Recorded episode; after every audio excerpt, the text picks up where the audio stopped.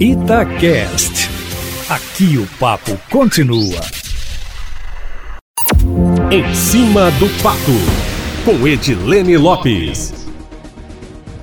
A Assembleia Legislativa está funcionando hoje a todo vapor. O ritmo na casa está frenético, já que a partir da semana que vem, Júnior, haverá restrições no funcionamento presencial por causa do avanço da pandemia do coronavírus. A casa vai definir hoje as presidências das 22 comissões. E com a formação do blocão, que é o resultado da união dos dois blocos independentes e que, por ser o maior, agora tem prioridade na escolha das comissões temáticas, as principais comissões da casa acabaram ficando fora das mãos do governo. Significa que, para tentar tramitar ou aprovar seus projetos prioritários, o governo terá que negociar muito com a Assembleia. A Comissão de Constituição e Justiça, a mais importante, ficou com Sávio Souza Cruz, do MDB.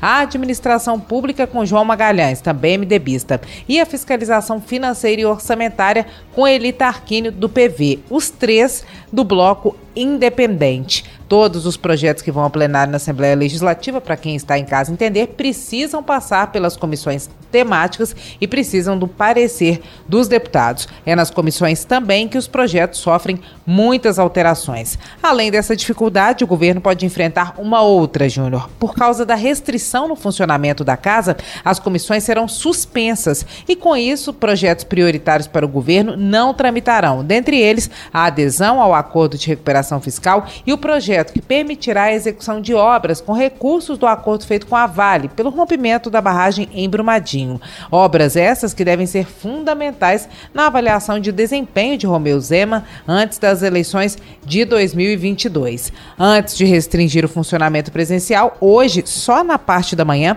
a Assembleia aprovou prorrogação do estado de calamidade até o dia 30 de junho para cerca de 100 municípios mineiros. Dentre eles, Belo Horizonte, Betim, Contagem, Nova Lima, Santa Luzia, Vespasiano, Caeté, Sabará, São João del Rei, Tiradentes, Sete Lagoas e Brumadinho, além de Uberlândia. A lista completa está na coluna em cima do fato, Júnior Moreira, no site da Itatiaia.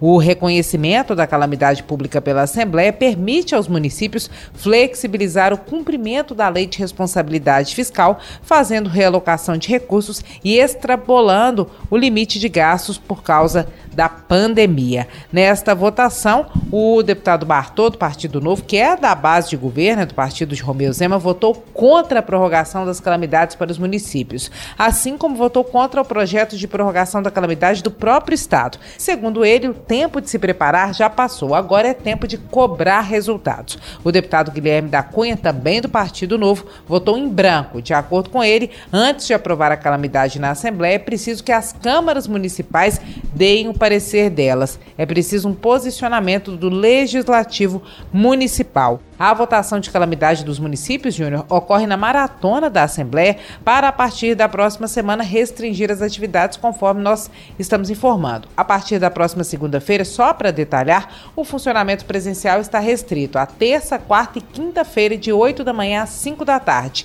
A casa será fechada para visitação e o plenário será realizado de forma semipresencial. Conforme nós já dissemos agora há pouco na coluna, as atividades das comissões estão suspensas Júnior Moreira.